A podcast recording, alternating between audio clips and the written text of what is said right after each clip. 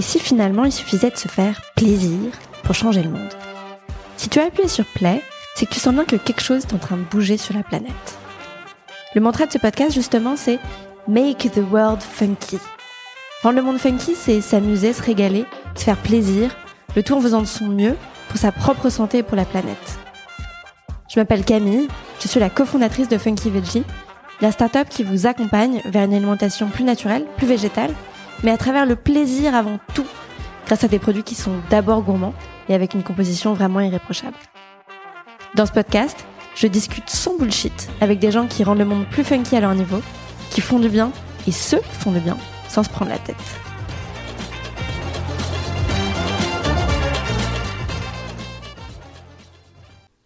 Hello Chrysoline.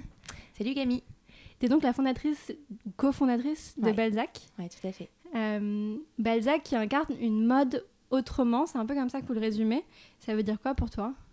Alors, la mode autrement, ça veut dire une mode toujours plus responsable. On a créé un slogan euh, il y a quelques années qui est TPR aujourd'hui, qui veut dire toujours plus responsable, et ça veut dire qu'aujourd'hui, toutes nos actions sont vraiment menées en ce sens.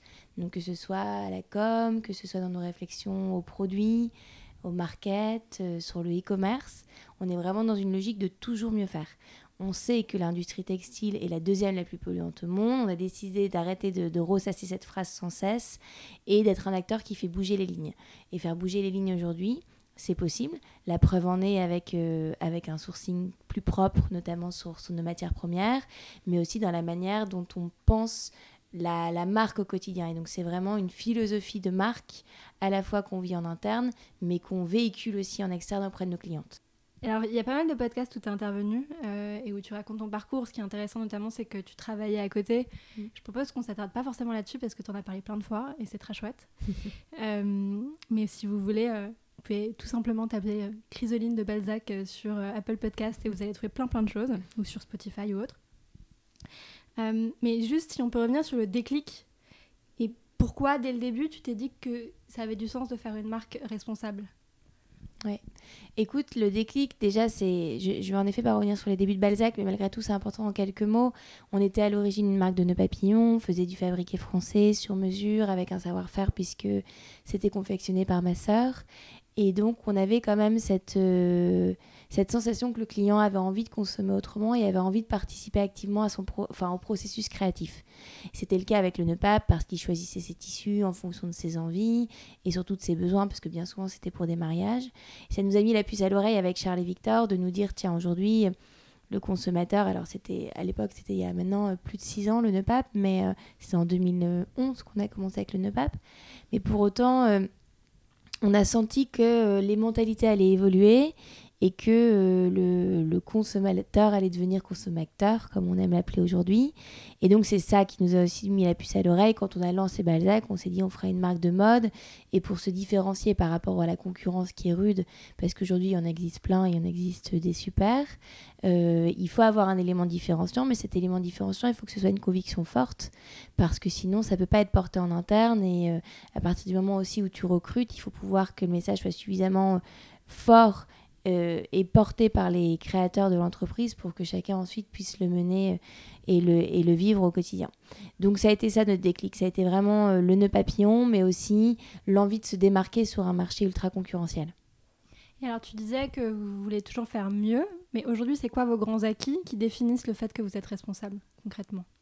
Bah, déjà, c'est euh, le sourcing matière, puisqu'aujourd'hui, euh, on a euh, plus de 90% de nos matières qui sont dans cette catégorie toujours plus responsable, responsable. Soit ce sont des matières qui sont certifiées, le coton bio, alors des innovations comme le Naya, le Tencel, etc. Donc aujourd'hui, vraiment, c'est le travail de, de Marion qui nous a rejoint sur cette problématique de sourcing matière, de toujours remplacer les matériaux qui le sont moins et de diminuer la cote-part de, de, matériaux qui ne sont pas responsables, je pense au polyester par exemple, par des matériaux qui le sont.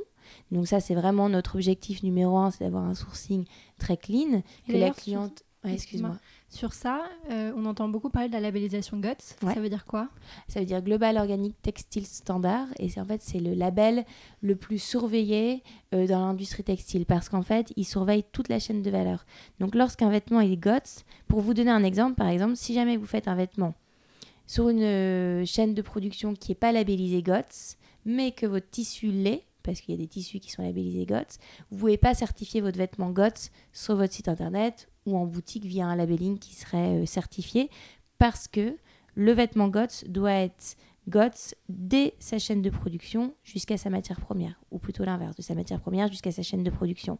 Et en usine, tu as les euh, chaînes de production GOTS qui sont séparées des autres chaînes de production. C'est très lisible, si tu veux, c'est du marquage au sol Mm. et j'en passe, parce que euh, il ne faut pas que les deux chaînes de production euh, se touchent quasiment pour qu'ensuite euh, la, la- la certification puisse être donnée au produit.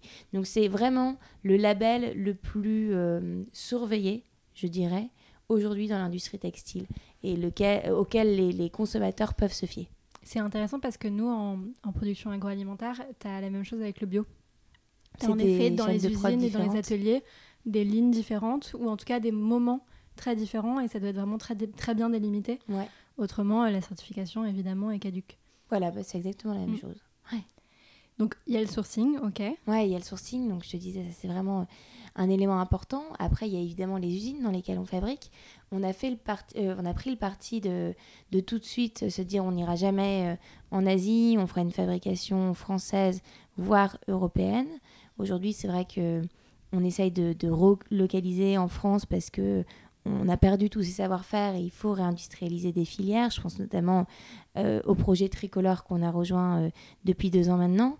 Pour autant, on est vraiment euh, très proche du Portugal parce que euh, énormément de nos productions sont fabriquées là-bas. Mais sur l'accessoire, tu as aussi un petit peu d'Espagne, un petit peu d'Italie par exemple. Et puis tu as également de l'Europe de l'Est. Donc ça déjà, c'était notre parti pris quand on a commencé Balzac avec Charles et Victor. C'était voilà, notre fabrication, elle sera française ou européenne. Mais on fera en sorte en tout cas de limiter notre bilan carbone. Et ça passe aussi évidemment par là. Donc tu as les usines, tu as le sourcing. Et puis après, tu as ce que tu vis en interne, dans la façon dont tu raisonnes tes partenariats par exemple, vers quelle marque tu te tournes, comment tu vis également euh, ton, ton quotidien en interne. C'est des choses aussi simples que le tri des poubelles, qu'une machine à café à grains et j'en passe. Mais c'est important de se dire que euh, la dimension de TPR chez Balzac Paris, elle est très authentique parce qu'elle est vécue comme une philosophie de, de vie et que les gens qui nous rejoignent euh, chez Balzac, ils nous rejoignent aussi pour ça.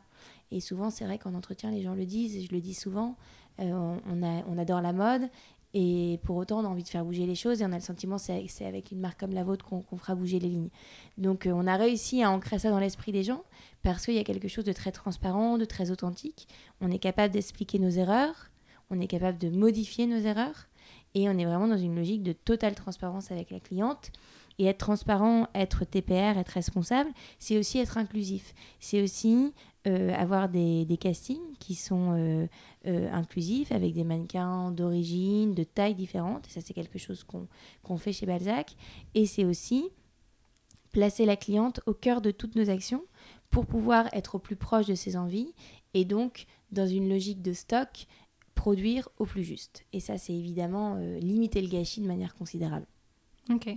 Et donc, tu- vous parlez de TPR, toujours plus responsable, qui, qui rejoint beaucoup euh, la stratégie des petits pas, dont on parle aussi beaucoup. Et cette idée qu'en effet, on n'est absolument pas parfait, on ne Mhm. revendique pas la perfection, mais on revendique une amélioration constante et Ouais, toujours un effort. Est-ce que tu as des exemples de choses comme ça que, t'as- que vous avez améliorées petit à petit? Ouais, bien sûr, énormément, énormément de choses. Euh, bah, déjà, le sourcing matière, ça a été un chantier considérable. Dans le prêt-à-porter, aujourd'hui, je dirais qu'il est plus facile à mener parce que tu as énormément d'innovation. Dans le cuir, c'est plus compliqué. Euh, les peaux de, nos sacs à main, de nos chaussures, elles proviennent de l'industrie agroalimentaire. Donc, c'est compliqué de remonter la chaîne de valeur et d'avoir une transparence parfaite, sauf si jamais tu vas direct piocher ton cuir à la tannerie. Là, tu peux exactement savoir d'où il vient et donc euh, avoir une transparence totale auprès de la cliente. Donc aujourd'hui, c'est vrai que on a mené un très beau chantier sur la partie prêt-à-porter. On est hyper fiers de notre sourcing et on peut quasiment se vanter d'un 100% responsable. En revanche, sur le cuir, il y a encore des, des pas de géants à faire, ne serait-ce que par cette problématique que la plupart des cuirs proviennent de l'industrie agroalimentaire. Après, tu peux aller vers des cuirs véganes. Ouais, j'ai vu que vous faisiez pas mal de choses ouais, avec. on en fait. On fait euh, de la peau de pomme, par exemple. Mais certains cuirs véganes euh, sont euh, issus de la, de la pétrochimie. Donc, euh, c'est aussi des, des logiques de est-ce que tu as envie d'avoir euh, un- un- une imitation de cuir qui soit euh, issue de cette industrie-là? Ça, c'est un point d'interrogation. Mais quel est Euh, l'impact finalement derrière? Est-ce que c'est forcément mieux ou pas? Exactement. Après, c'est un peu aussi en fonction des, des convictions de chacun. Est-ce que tu es vegan Oui, non. est-ce que tu es dans une logique j'achète un produit qui soit euh, issu, euh, enfin qui soit un cuir animalier, mais pour autant j'ai envie d'un produit qui dure dans le temps et donc je fais le pari d'acheter euh, ce cuir-là parce que je sais que c'est un cuir qualitatif qui va me suivre de nombreuses années. Donc en fait, en tant parce que, que le cuir vegan, il est moins durable? Ça dépend. Alors il faut vraiment mener des tests. Par exemple, euh, je sais que celui en peau d'ananas qu'on a fait par exemple sur une, une petite chaussure à l'époque, une sandale pardon, on avait eu beaucoup de retours qualité parce qu'il se froissait dans le temps, il vieillissait pas bien alors que euh, la peau de pomme, aujourd'hui, on en est hyper satisfait. Mais tu vois, là, on devait sortir une prod euh, avec de la peau de pomme sur euh, une, un perfecto. Les filles ont fait des tests en interne, elles l'ont testé. Et là, il y a quelques semaines, elles m'ont écrit Dommage, on va pas y arriver parce que on n'est pas satisfait du, contrôle qualité. Donc, c'est des cuirs que tu dois. Enfin, c'est des cuirs, c'est des imitations de cuirs, parce qu'on n'a pas le droit de parler de cuir, on doit parler de peau, que tu dois tester parce que euh, un produit durable, un produit responsable, c'est un produit qui dure dans le temps. Hmm. Et donc, si tu proposes un produit vegan mais qui dure pas, tu n'es plus dans cette logique de mieux consommer et, de garder le produit euh, au fil des saisons. C'est intéressant parce que j'ai pas trop vu. Euh, autant on voit beaucoup l'impact, les comparatifs d'impact en termes de protéines animales versus végétales, autant j'ai très peu vu passer de comparatifs de cuir classique versus faux cuir. Ouais, ouais, en, fait, l'industrie du cuir, c'est encore un, milieu qui est très opaque euh, de par euh, sa, sa, provenance déjà. Et puis, euh, c'est des, des, des, personnes qui, qui, sont là, qui sont instaurées depuis des lustres. Donc, les mentalités aussi bougent, mais ça prend plus de temps. Et puis, il faut éduquer aussi la consommatrice parce que, par exemple, un cuir tanné végétalement, VS, un cuir qui va être tanné du, enfin, qui va être tanné d'une autre manière, euh, ça vieillit différemment. Il va plus marquer. Tu vas avoir par exemple des, petites, euh, euh, pas lignes blanches, mais en tout cas c'est un cuir qui va vieillir vraiment différemment de ce à quoi est habituée la consommatrice. Et donc il faut être dans une logique d'éducation parce qu'aujourd'hui on repart presque à zéro puisque le sourcing évolue. Mm. Et euh, c'est pas qu'il est moins qualitatif, c'est juste qu'il faut en prendre soin différemment. Et donc chez Balzac, on est vraiment dans une logique de dire la cliente, elle l'achète chez Balzac, donc elle décide de faire confiance à une marque responsable. Pour autant, elle a aussi une carte à jouer derrière en tant que consommatrice responsable. Ouais, elle a son propre rôle, son propre arbitrage. Ouais, exactement. D'accord.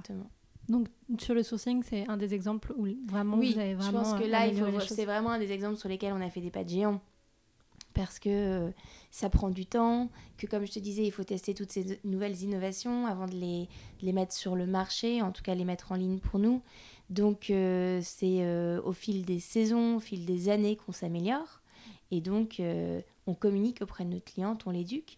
Après, il y, a y a énormément de choses sur lesquelles on, on évolue. À l'époque, on, shootait par exemple beaucoup euh, en Europe. On n'est jamais parti très loin, mais malgré tout, on prenait l'avion. Aujourd'hui, on a décidé de faire euh, le Tour de France. Donc, on a un partenariat avec USNCF. Et euh, en fait, le train, c'est le, meilleur moyen de ne pas polluer sa, sa planète et de voyager. La France, c'est un pays plein de ressources absolument magnifique. Donc, donc voilà, on a décidé aussi de mener une, réduction de notre bilan carbone dans nos shootings. Parce qu'en fait, toute action menée quand tu es une société, une entreprise, forcément, mm. coûte un peu à la planète. Et il faut être transparent auprès de sa cliente. Et comme tu dis, on sera jamais parfait. Pour autant, on essaiera de toujours mieux faire. Et tu vois quoi comme gros chantier à venir? Euh, bah déjà continuer le, sourcing dans le cuir, comme je vous disais, ça c'est un chantier qui est en cours et qui sera encore en cours euh, dans les mois à venir. Après, on va ouvrir une boutique euh, en octobre, on l'espère, voire un peu plus tard, en fonction de, de la pépite qu'on aura trouvée pour le lieu. Et donc euh, ça, ce sera un vrai défi mm. d'avoir une boutique qui, qui, fasse écho à toute cette démarche responsable. Quand tu pénètres dans la boutique mais que tu connais pas Balzac et que tu n'as pas entendu tout ce qu'on vient de se raconter là, il faudra qu'en tant que cliente, tu puisses percevoir que c'est une marque responsable. Ça va passer évidemment par la manière dont euh, les, la, boutique aura été imaginée, les matériaux utilisés.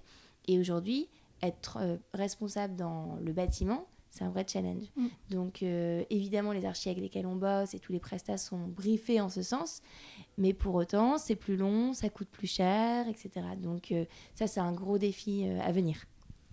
Et tu parles beaucoup de la co-construction avec les clients, ouais. qui sont vraiment au cœur de Balzac depuis le début. Concrètement, en plus dans ce contexte où le digital a pris le dessus avec, avec la crise actuelle, comment est-ce que vous faites pour co-construire, pour les, les impliquer au maximum dans l'histoire de Balzac Alors déjà, tu as un club de co-création pendant lequel euh, on va interroger les clientes via un système de, newsletter auquel on leur a dit à l'époque, est-ce que vous avez envie de, de co-créer avec nous euh, des produits? Si oui, eh ben, inscrivez-vous. Sinon, euh, en tout cas, on vous, on vous l'aura proposé. C'est vrai qu'on a pas mal de clientes qui se sont prêtées au jeu. Donc elles sont régulièrement interrogées sur des collections à venir. Par exemple, tu vois, là, il y a la collection Homeware qui sort dimanche qui arrive, le 24, il me semble. Et euh, ça a été entièrement co-créé avec la cliente. Elle nous a dit comment elle avait envie de dormir, comment elle avait envie de, de faire du, du télétravail qui est vraiment très très au goût du jour. Et, euh, et tout ça nous a permis de penser et d'imaginer la collection euh, Homeware avec des, bah, des inputs qui sont des, pépites pour nous parce que c'est comme je te disais au plus juste de leurs envies, au plus proche de leurs envies. Et donc ça te permet de, produire aussi du mieux possible. Après, à l'époque, on avait des ateliers avec nos clientes parce qu'on pouvait les rencontrer. Et ça aussi, c'était exceptionnel parce que euh, nous disaient en live j'aime, j'aime pas, j'ai envie, oui, non. Et, euh, donc, c'était euh, des, ateliers qui nous faisaient faire des pas de géants aussi. Donc, c'est plein de manières. Aujourd'hui, on l'a un peu dématérialisé rapport à cette crise dont tu parles. Mais j'espère qu'avec la boutique, on pourra de nouveau euh, proposer à la cliente de participer à des ateliers et de venir nous dire euh, ce dont elle a envie, ce dont elle a moins envie. Après cet hiver, il y a eu toute une collection de robes qui a été co-créée avec les clientes. Marie-Camille, qui est styliste prête à porter chez nous, elle a fait des, des calls avec les clientes où elle les a interrogées sur euh, leurs envies, quelle était la petite robe parfaite, qu'est-ce qu'elles avaient envie dans leur dressing. Et donc ça constitue aujourd'hui un dressing de six robes qui porte le nom de chacune de nos clientes et qu'elles ont reçu évidemment en avant-première. Et euh, ça a été entièrement imaginé main dans la main avec elle et dessiné pour elle. Donc voilà, on est vraiment dans cette logique-là et, euh, et à leur écoute euh, au quotidien. quoi. Et là, tu parles de la genèse, mais j'ai même vu que sur votre site, il y a toute une partie seconde main mhm. où les consommatrices peuvent revendre en fait leur, leurs habits, c'est ça? Ça, c'est assez nouveau. C'était un projet que, qui me tenait à cœur parce que moi, je suis un peu adepte de la seconde main. Et comme on voyait beaucoup de pièces Balzac Paris sur Vinted, qui finalement, presque au fil des temps et des années, devient un concurrent, surtout qu'en France, on mm. est des gros, gros consommateurs de seconde main. On s'est dit, bah, pourquoi pas euh, créer un, cercle vertueux euh, sur notre site internet directement et permettre à la cliente de proposer ses pièces Balzac Paris seconde main pour ensuite avoir des bons d'achat et pouvoir euh, acheter euh, une pièce première main. Donc tu es vraiment dans une, dans, une, dans une logique de vêtements qui durent, de vêtements qui a une seconde vie, qui se passe de main en main, de cliente en cliente. Et c'est exactement ce dont on a envie de faire avec nos pièces Balzac. Donc on est trop contents. Trop bien. Mm. Et alors si on dézoome un peu, on a, on a toutes les deux cette volonté de construire une entreprise qui a du sens et en même temps, forcément, tu es dans une logique de consommation. Mhm. Comment tu te dépatouilles avec ce paradoxe-là? Vis-à-vis de la cliente ou moi dans mon esprit? Bah, Je pense que ça vient de toi-même déjà, j'imagine. Euh, comment je me dépatouille avec ça? Bah, C'est un peu ce que je te disais euh, au début, comme on est très transparent vis-à-vis de notre cliente et que euh, on est vraiment dans une logique de dire on sera jamais parfait mais on essaiera toujours mieux faire, déjà tu plantes un peu le décor. C'est-à-dire que tu lui, tu lui donnes les cartes en main de je vais aller consommer dans une marque qui est très en phase avec le fait qu'elle ajoute des produits sur la planète dont on n'a pas besoin, parce qu'aujourd'hui, on sait combien de vêtements sont euh, fabriqués chaque année, et puis surtout combien de vêtements sont jetés. On a fait notamment un, passage dans les, euh, au relais avec les équipes pour justement un peu visualiser l'envers du décor, et c'est vrai que c'est assez conséquent. Euh, et donc voilà, on, on, lui dit, voilà, nous on essaiera de mieux faire, pour autant, on ne sera jamais parfait. Donc aidez-nous, vous, en tant que cliente, à euh, devenir une marque toujours plus responsable parce que vous pouvez aussi nous faire progresser quand on va au plus juste de vos envies, au plus proche de celles-ci. Et puis une fois que vous avez les pièces en main, soyez des clientes responsables, rapiécez vos vêtements, recousez vos boutons, lavez-les correctement. Donc quand euh, je suis assez à l'aise avec, euh, avec tout ça parce que j'ai le sentiment de donner les codes, les clés aussi à mes clientes pour que derrière elles puissent être des clientes responsables parce qu'en fait 40% de la vie du produit va dépendre de l'utilisation que la cliente en fait et donc, euh, ça passe par tout ce, que, ce dont je viens de te dire. Et puis, comme on est rentré dans cette logique seconde main aussi, euh, je me dis qu'il y a ce cercle vertueux qui se crée et que les pièces Balzac Paris, elles finissent pas euh, dans une benne et qu'elles sont dans une logique de vêtements qui durent, vêtements qui perdurent. Et ça passe par le, la logique de durabilité qui est vraiment un élément clé quand on confectionne nos vêtements chez Balzac Paris. C'est un critère très important, primordial, de se dire on va fabriquer un vêtement qui dure dans le temps. Et ça, euh, ça passe par tout ce dont on a parlé avant, un bon sourcing, des bonnes usines. Et c'est un tel travail, c'est des tels chantiers qu'on a menés qu'aujourd'hui, je suis euh, à l'aise. Je pense qu'on est droit dans nos Mm. bottes chez Balzac. Et c'est ce qui nous permet de- d'être à l'aise avec cette notion qui est aux antipodes, comme tu dis. Je suis une boîte responsable, je suis dans une logique de mieux consommer et pour autant j'ajoute des choses sur la planète Mm. dont les gens n'ont pas besoin. Toi, c'est un peu différent parce qu'on a tous besoin de manger. Oui, mais euh, tu pourrais manger directement, tu vois, à la source en cueillant tes propres fruits et légumes. euh, mais ça, ça nécessiterait de pas être parisien. Ouais, c'est clair.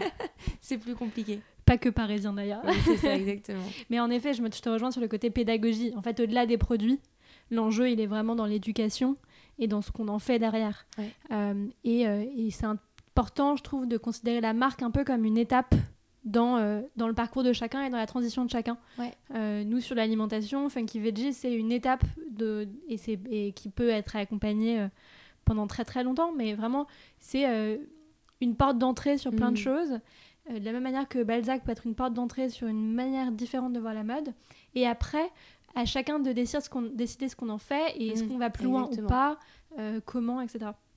Donc il y a une responsabilisation qui est hyper importante en effet. Je pense. Nous, on parle d'éducation, c'est un terme assez fort, mais en réalité, aujourd'hui, euh, on a besoin de déconstruire ce qu'on a appris avec une fast fashion qui nous a habitués à des, à des, à des modèles qui allaient très vite, à des livraisons archi rapides, alors qu'en fait, euh, quand tout est fabriqué euh, presque de manière artisanale, avec un joli savoir-faire, je pense à notre sac César notamment, où la, où la chaîne est entièrement tracée à la main, ça prend du temps en fait. Il y a des gens dans les usines, il y, y a des petites mains qui travaillent au quotidien tout n'est pas industrialisé à grande échelle.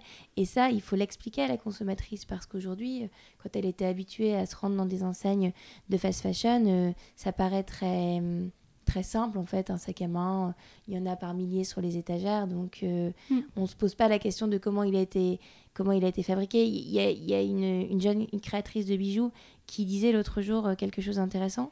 Elle disait on se demande toujours euh, pourquoi un produit est cher les- le consommateur se dit toujours tiens pourquoi ce produit est cher euh, il se pose la question il se demande jamais pourquoi un produit est Mm. pas cher alors qu'en réalité un produit pas cher surtout sur euh, bah, de l'alimentation quand elle est bonne pour notre santé ou euh, un vêtement lorsqu'il a été bien fabriqué finalement c'est logique s'il y a des explications derrière quand il est pas cher un t-shirt en coton bio à moins de 10 euros c'est que derrière, il y a forcément quelqu'un qui est floué sur la chaîne de valeur.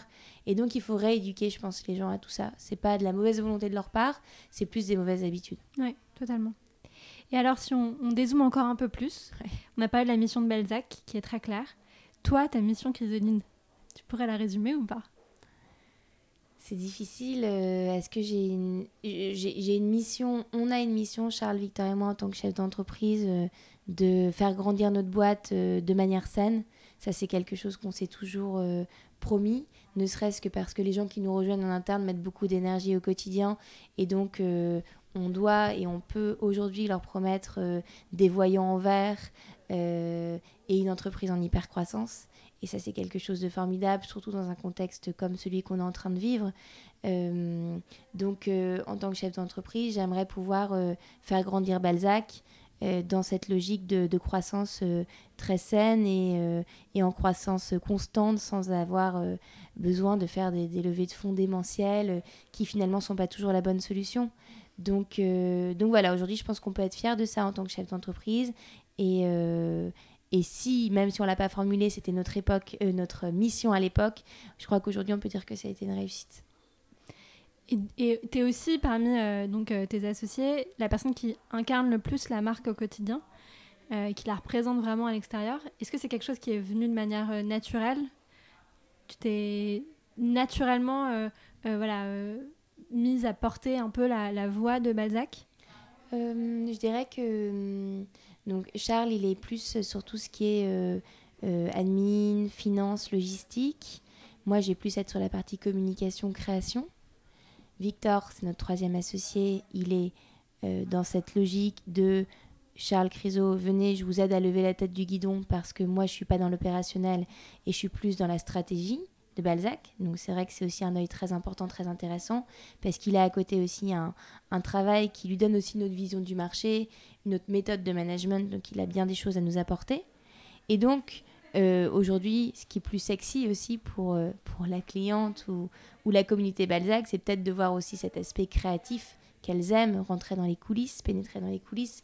Et donc, c'est venu spontanément parce que moi, c'est ma valeur ajoutée, c'est ce que je pouvais leur apporter. Et comme euh, je viens de, du groupe Marie-Claire et que j'étais community manager, donc je, je, faisais rayonner les supports Marie-Claire, Maison Marie-Claire sur les réseaux sociaux, j'avais déjà cette, euh, cette logique de comment on pouvait faire rayonner une marque. Donc très spontanément, j'ai pris les manettes au début de l'histoire de Balzac. Et donc je dirais que ça s'est fait naturellement, euh, comme toute l'histoire de Balzac s'est fait d'ailleurs de manière organique et assez naturelle. Et, euh, et puis un jour, on s'est dit, bon bah voilà, Criso, tu porteras le message. Mais pour autant, j'ai vraiment à cœur de mettre en lumière mes équipes parce que c'est pas le travail de trois personnes, c'est le travail d'une équipe entière. Euh, et, je porte le message, mais vraiment euh, à leur côté. quoi. Mm. Il y a un autre élément qui est central chez Balzac, c'est la famille. Mm. Parce que tu parlais de tes associés, mais c'est aussi ton frère et ton mari. Mon beau-frère. Ton beau-frère et ton mari, pardon. Euh, j'imagine que c'est, c'est, du coup un peu délicat parfois de déconnecter le soir quand tu as passé la journée aussi au travail avec la même personne. Est-ce que tu as des trucs au quotidien qui vous permettent de déconnecter? Est-ce que vous avez des signaux que vous vous dites le soir un signal euh, que vous dites le soir euh Alors déjà, euh, Charles, c'est mon beau-frère et c'est avec lui que je travaille au quotidien parce que Victor, mon mari, lui, il travaille... D'accord, il a un autre job à côté. Ouais, il a un autre job à côté. Donc ça déjà, c'est entre guillemets une chance, mais après, aujourd'hui, je pense qu'on pourrait être prêt à sauter le pas et, et à bosser ensemble avec Victor.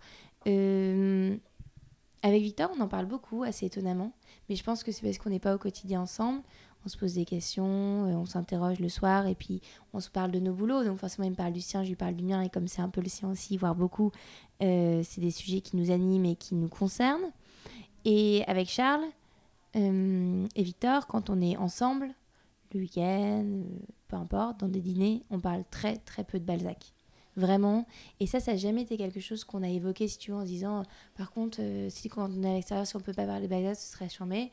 Non, c'est devenu, c'est venu très naturellement de, de, mettre Balzac de côté. Et quand on a des sujets Balzac à évoquer à trois, c'est des moments qu'on prend sur nos temps en dehors du temps de travail, mais c'est des temps dédiés à Balzac. Je ne vais pas dire qu'on parle jamais de Balzac parce que nos amis nous interrogent et donc euh, on va en parler bien sûr, mais euh, les choses se font bien et puis euh, on est suffisamment proches et, et, on tient suffisamment à nos relations tous les trois pour, pour faire en sorte que ce soit notre priorité, la famille.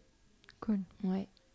Et pour finir, est-ce que tu as des routines qui te permettent de, de voilà, de, de garder le cap au quotidien, d'être concentré euh, de... J'imagine que c'est très exigeant euh, tout ça, donc est-ce qu'il y a des choses qui t'aident au quotidien? Euh, Je sais hmm, c'est difficile pour moi comme question parce que je suis pas quelqu'un de très organisé et tout ça, donc toutes Mais tant mieux, c'est intéressant aussi. pas vraiment. Je pense que ce qui m'aide vraiment à déconnecter, c'est aussi ma vie de famille avec mes filles, tu vois, qui qui sont aussi ma prio. Donc, euh, obligatoirement, euh, quand tu rentres chez toi et que tu retrouves tes deux minettes qui rentrent de l'école, euh, tu déconnectes et tu te branches en mode maman, repas, machine. et, donc, ça devient ta prio. Donc, il y a quelque chose d'assez naturel. Après, je suis vraiment pas quelqu'un d'organisé. Donc, j'aurais assez peu de, de, leçons de vie à vous donner là-dessus. Si ce n'est, moi, après, je peux être un peu stressée dans, de nature. Et c'est vrai qu'il il y a la respiration qui m'a vraiment aidée à, à, comprendre en fait que, que, respirer tout simplement, alors ça paraît un peu gourou comme ça, mais par le ventre euh, et prendre le temps de le faire. C'est des petites choses qui dans ton quotidien viennent vraiment euh, t'apaiser, apaiser l'esprit et c'est chimique en fait. Mm. La respiration, c'est quelque chose d'assez magique, que ce soit sur le plan euh, physique mais aussi intellectuel. Et ça, c'est quelque chose que j'ai mis en place de prendre le temps de le faire. Euh, et avec quelques exercices de yoga, tu vois, que je reproduis le soir ou le matin en fonction de mes dispos. C'est 3 euh, minutes par exercice, ça peut être 3 exos, un seul parfois. Mais c'est vrai que ça me fait du bien. Top. Voilà. Merci beaucoup. Bah, merci à toi. Merci beaucoup pour votre écoute. Si ça vous a plu, vous pouvez tout simplement mettre un petit avis, en particulier sur Apple Podcast ou des étoiles. Euh, parmi les derniers avis, il y a Andrea qui a écrit un joli podcast léger et inspirant, c'est un plaisir de découvrir l'expérience et le parcours de créateurs et créatrices sur un ton léger et positif. Merci beaucoup, ça me fait très très plaisir. N'hésitez pas à faire de même aussi, euh, ça permet au podcast d'être beaucoup plus visible. Un mot aussi pour vous dire que ce podcast va devenir bimensuel, plus toutes les semaines, parce que c'est une charge de travail qui est un peu trop importante pour moi, mais euh, je vais toujours être au rendez-vous et de la manière la plus quali et la plus présente possible. N'hésitez pas à me dire ce que vous avez envie de, retrouver dans ce podcast, euh, que ce soit sur Instagram, sur le compte de Funky Veggie ou sur le mien perso, Camille Azou. Je suis là, je suis à votre écoute et, euh, je m'adapterai à, à vos envies. À bientôt!